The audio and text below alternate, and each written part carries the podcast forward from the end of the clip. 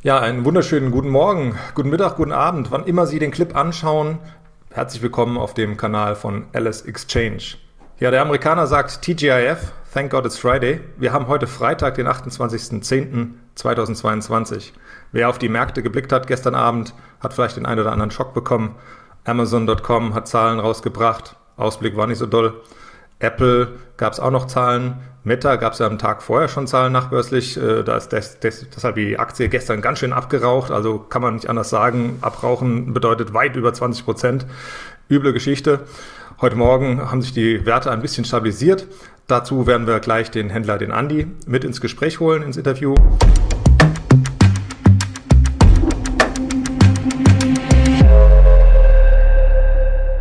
Und ähm, bevor wir natürlich äh, in das Interview reinsteigen, kurzer Hinweis auf den Disclaimer.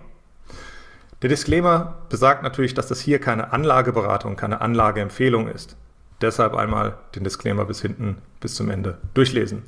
Schon mal vielen Dank dafür. Ja, herzlich willkommen, Andi. Einen schönen guten Morgen an dich. Grüße dich, Dirk. Ja, wir haben äh, natürlich einige Daten ähm, bereitgestellt ähm, für uns hier, für unsere, für unsere Diskussion, für unser Interview. Wir haben natürlich auch dankenswerterweise natürlich sehr viele News bekommen vom Markt gestern, auch noch nachbörslich aus den USA, katastrophale Kurskapriolen. Ähm, wie hat sich das auf den DAX ausgewirkt? Hat das irgendwie eine kalte Schulter äh, irgendwie den DAX gezeigt? Hat er da sich da ganz gut mit weggeduckt? Oder wie siehst du das? Wie siehst du die aktuelle Marktlage?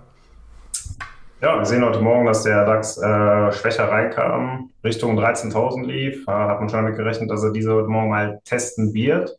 Ist dann aber nicht passiert. Äh, ich glaube, um 9 Uhr kamen die äh, Wirtschaftswachstumsdaten, die äh, aus Deutschland. Und die lagen überraschend bei 0,3 Prozent Wachstum, ja, was den Markt dann wieder so ein bisschen ins Positive gedreht hat. Und jetzt sind wir eigentlich im Vergleich zu gestern bei 13.100 Punkten plus minus null. Also wenn nichts geschehen wäre. Das ist immer sauber. Wir haben den Blick kurz auf die äh, Indikation. Wenn wir uns den DAX jetzt aktuell jetzt äh, anschauen, sind wir in den Bereichen der 13.100, also wirklich als wäre nichts großartig geschehen. Kurzfristig, äh, kurzfristige Volatilität und wieder äh, zur alten Stelle zurück. Äh, klingt nach momentan einem, ja, sagen wir mal, netten Übergang ins Wochenende. Wie siehst du das? Ja, es kann gut sein, aber ich es bleibt auch zu warten, wenn die USA heute reinkommt um 15.30 Uhr. Das wird wohl ja, dem Markt die Richtung heute vorgeben, ob es weitere Abverkäufe gibt oder ob es ja, eher mal äh, die Chance genutzt wird und den starken Abverkauf von gestern in den Tech-Werten, ja, ob es äh, da Käufer in den Markt kommen. Spannend wird wahrscheinlich, wie schon bei der 12.000er Marke, die 13.000er Marke. Ich erinnere mich noch, vor einem knappen Monat hat mir diese 12.000er Marke immer mal wieder getestet die hat gehalten und wir sind von da aus dann jetzt ähm, über die 13.000 ja, relativ schnell gestiegen und diese gilt es jetzt, glaube ich, auch zu halten. Wird wahrscheinlich auch heute nochmal getestet werden. Also mit anderen Worten, äh, der DAX hat natürlich schon ordentlich zugelegt von diesem Tief, äh, das wir zuletzt unter 12.000 mit 11.868 in diesem Bereich gesehen haben, äh, hat natürlich da einen ganz schönen Sprint hingelegt. Da kann es auch mal zwischendurch passieren, dass dem DAX die Puste ausgeht und dass er eine Weile auch seitwärts tendiert. Jetzt schauen wir, dass er die 13.000 verteidigt. Wir haben ähm, hier auch im Chart noch einmal den DAX mitgebracht, dass wir sehen, dass wir zur Oberseite und zur Unterseite sogenannte Trading Ranges oder Boxen eingezeichnet haben, dass man natürlich auch sauber beide Seiten darstellt. Die äh, Seite zur Unterseite habe ich ja mit äh, diesem jeweiligen Rechteck versehen und auch zur Oberseite noch zu den jeweiligen Verlaufshochs, die wir schon im Chart sehen. Ähm, wie bringst du das zusammen, beispielsweise auch wenn wir immer den Blick haben auf die USA? Die USA leiten uns ja letzten Endes mit ihren ähm, Volumina allein schon. Man sagt ja immer, wenn an der Wall Street jemand niest, bekommen wir hier in Europa und auch beim DAX Schnupfen. Äh, wie siehst du das, wenn du den S&P 500 beispielsweise anschaust? Ja, es, ist, äh, es gibt immer mal wieder Tage, sage ich mal, wo der DAX in eine andere Richtung läuft als der S&P. Das hatten wir jetzt in der Vergangenheit relativ häufig, meiner Meinung nach. Ja, klar, allein durch die äh, Russland-Krise etc., durch die Gasabhängigkeit, also quasi der DAX hat sich immer so ein bisschen anders, klar hat er sich am S&P orientiert, aber auch irgendwie dann ähm, am DAX-Preis. Und dieser, ja, dieser, dieser Gasfaktor geht ja immer mehr raus aus dem Markt, weil das äh, Gas so stark zurückgelaufen ist. Und von daher kann man jetzt schon mehr oder weniger damit rechnen, dass der DAX sich weniger in dieses spezielle Thema oder an dieses spezielle Thema hängt, sondern eher wieder das große Gesamte sieht und sich da doch wieder mehr an den S&P ankoppelt. so dass diese Ausschläge, die wir teilweise gesehen haben, S&P bewegt sich gar nicht, DAX 2% hoch, 2% runter, dass diese Ausschläge im Vergleich zum S&P weniger werden. Okay. Also schauen wir mal, dass sich dann eine Entkopplung tatsächlich nochmal manifestiert. Wir haben ja auch die Charts hier beispielsweise bei dem Vergleich ich habe mal den, beispielsweise den DAX-Chart auch mit der Trendlinie zur Abwärtstrendlinie hier eingezeichnet und auch im Vergleich dazu den S&P 500 mit der Abwärtstrendlinie.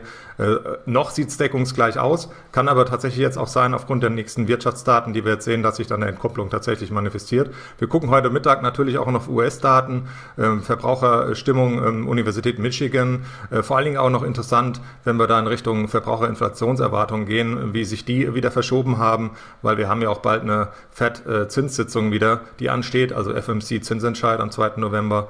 Und ähm, da gucken wir mal natürlich auch explizit drauf, wie sich dann da äh, sich das am Markt äh, quasi von, von der Interpretation eben bietet, weil ähm, wenn die Zinsen weiter steigen, dürfte das den Markt vielleicht doch nochmal abwürgen. Ähm, wie siehst du das?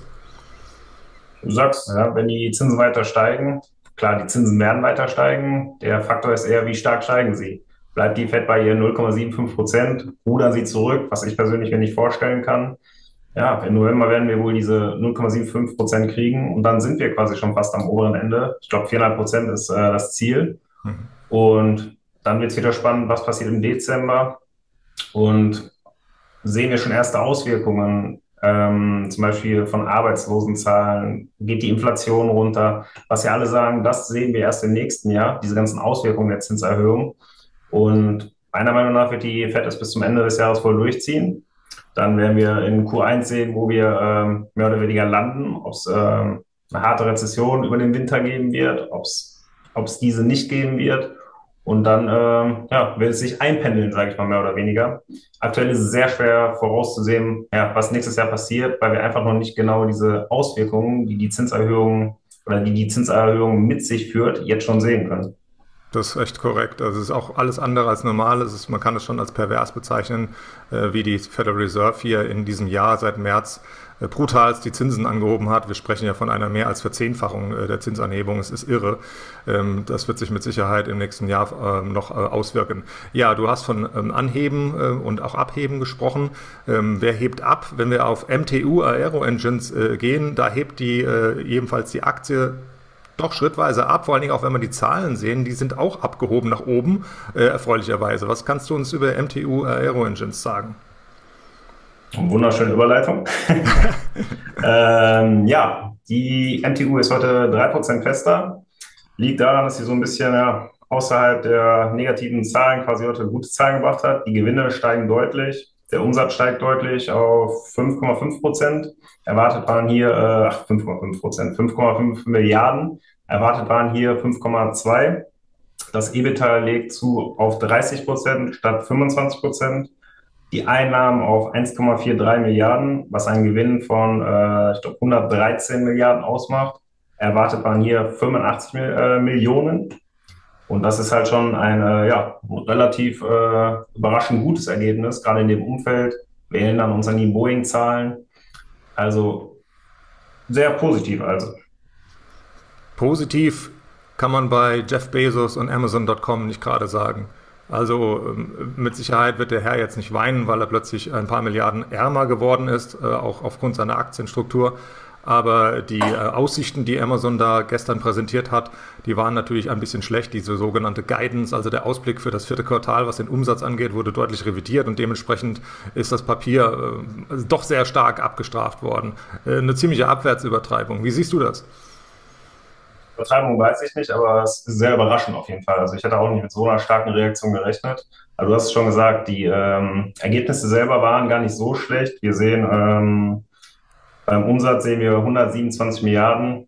Das ist eigentlich eins zu eins das, was erwartet wurde. Das operative Ergebnis liegt bei 2,5 Milliarden, ist leicht drunter, erwartet man 3 Milliarden. Also die Ergebnisse selber aus Q3 sind gar nicht so schlecht. Wenn man jetzt noch sieht, dass die Aktie seit, äh, ich glaube, einem Jahr, seit letzten November bei 160 äh, Euro stand, inzwischen bei 90, das sind plus minus 600 Milliarden äh, US-Dollar, die die Aktie jetzt seit einem Jahr verloren hat an Marktkapitalisierung. Und das ist halt schon eine ganze Menge. Und äh, gestern auch nochmal 20 Prozent, was glaube ich plus minus ja, so 150 bis 200 Milliarden US-Dollar Marktkapitalisierungsverlust über Nacht ausmacht. Das heißt für so ein Big Schiff schon eine ganze, ganze Menge. Und äh, ja, da kann man sicherlich äh, schon vielleicht sogar von Übertreibung reden. Genau das wird halt heute spannend bei der Eröffnung, ob die USA das genauso sieht. Die geben den Markt heute natürlich dann vor in diesem Wert, ganz klar. Und ähm, ja, du hast schon gesagt, die Guidance ist eine Katastrophe, um ehrlich zu sein. Man, äh, für Q4 war, wurde der Umsatz deutlich runtergenommen. Man ist sich sogar nicht mehr sicher, ob man in Q4 überhaupt noch einen Gewinn erzielen wird. Also die Guidance ist da, glaube ich, von 0 auf 4 Milliarden irgendwo. Ja, negative Überraschungen noch einmal wieder bei der Amazon. Wieder ein, äh, ja, wie früher ein Loss in den Ergebnissen. Und das wäre, glaube ich, eine Katastrophe. Zumal die ähm, Cloud weiter AWS, ich glaube, seit so schwach gewachsen ist wie seit 2014 um 27 Prozent. Ja, das ist seit 2014 ist halt schon ein derber Dämpfer für die Erwartungen, gerade in diese Cloud-Sparte. Kann ja auch gut schon sein, dass er letzten Endes auch nicht nur die Inflation, sondern auch die Zinserhöhung, die da auch einiges dämpft, Unsicherheiten dazu beitragen, dass die Leute auch nicht mehr so viel konsumieren und auch auf den Dollar, auf den Cent achten, äh, da nicht mehr wie äh, früher äh, ihre einkauften und natürlich auch per Verbraucherkredite da auch ein bisschen weniger die Kreditkarte glühen lassen. Also da wird sich schon die eine oder andere Auswirkung auch darauf durchgeschlagen haben. Schauen wir auf das andere Dickschiff. Äh, du sagst ja äh, Dickschiff, das ist ja auch wirklich ein Terminus, den man da in diesem Bereich bei diesen Multi, ja mittlerweile ja Billionenkonzernen äh, schon anwenden kann. Das nächste Dickschiff wäre hier Apple. Ähm, da sind ja auch ähm, Daten rausgekommen. Was kannst du uns über Apple sagen? Ja, äh, erfrischend stabil, sage ich mal, im Rahmen dieser Woche. Also bei Apple haben wir eigentlich mehr oder weniger stabile Zahlen. Apple ist natürlich was komplett anderes als Meta, Amazon, Alphabet, weil sie halt einfach nicht so stark von diesem äh, Werbemarkt leben. Sie verkaufen weiterhin Hardware, natürlich haben sie auch äh, ein Riesenangebot in, äh, in äh, Software etc., aber dieses Hardware-Ding läuft einfach weiter bei Apple. Wir sehen ähm, 53 Millionen verkaufte iPhones, das, was wieder ein äh, Ansprung um 8% oder eine Erhöhung von 8% macht. Und äh, damit ist Apple schon wieder das einzige Unternehmen, was äh, überhaupt die Absätze steigern kann. Und ähm, Stabilität pur, würde ich fast sagen. Also die Apple läuft wie eine Maschine, es war auch wieder 2% im äh, Plus, nach leichten Verlusten gestern Abend. Aber auch wenn man sich den Jahreschart anguckt, gar kein Vergleich. Man kann sagen, auf Jahressicht sogar leicht im Plus, also gar kein Vergleich mit den anderen äh, Big Schiffen im Tech-Sektor. Und ja, so der stabilisierende Faktor, würde ich sagen, im S&P, Nasdaq, in der gesamten Tech-Branche. Ja, man muss natürlich auch sagen, wenn man auch gerade die Dickschiffe sich anguckt, ähm, ob das jetzt die typischen Begriffe wie früher Fang, also Facebook, Amazon und äh, Netflix und Google, wie das immer alles so genannt werde, wenn man sich anschaut, wie viel ähm, ja, Gewichtungen die natürlich in den jeweiligen Indizes schon haben, äh, dann lenken die natürlich auch die Indizes am Anfang mit ihrer Stimmung und mit ihrem, mit ihrem Gewicht natürlich auch in eine gewisse Richtung. Kosten die Indizes natürlich Punkte. Ähm, nächste Punkte hätten wir am Tagesverlauf noch. Ähm, wir haben hier die jeweiligen Earnings natürlich noch. Ähm, heute gibt es Ölwerte. Ja, die Klassiker Chevron und äh, ExxonMobil äh, werden hier ähm, veröffentlichen, ihre Quartalzahlen veröffentlichen. AbbVie zum Beispiel, NextEra Energy, ähm, aber auch zum Beispiel Ginkgo Solar und ein paar andere. Wir äh, gucken uns noch mal ganz kurz den Kalender von heute an. Also wie ich sagte, AbbVie, Aon, Aventor, Booz Allen, Hamilton, äh, Charter Communications, Chevron, Colgate, Palmolive, äh, Church and Dwight Company, Davita, ExxonMobil, Fortis, Imperial Oil, Next Era Energy, Sanofi, also die Franzosen und äh, WW Granger. Wir haben aber auch noch ähm, volkswirtschaftliche Daten im weiteren Verlauf. Ähm, heute Morgen hat ja der Andi hier schon äh, von gesprochen, dass wir natürlich BIP-Daten schon bekamen von Frankreich, von Spanien, auch von Deutschland.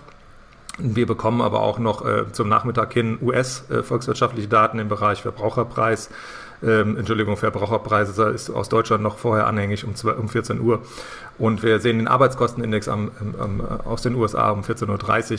Im weiteren Verlauf dann auch noch Dinge wie persönliche Einkommen, Universität Michigan und so weiter und so fort.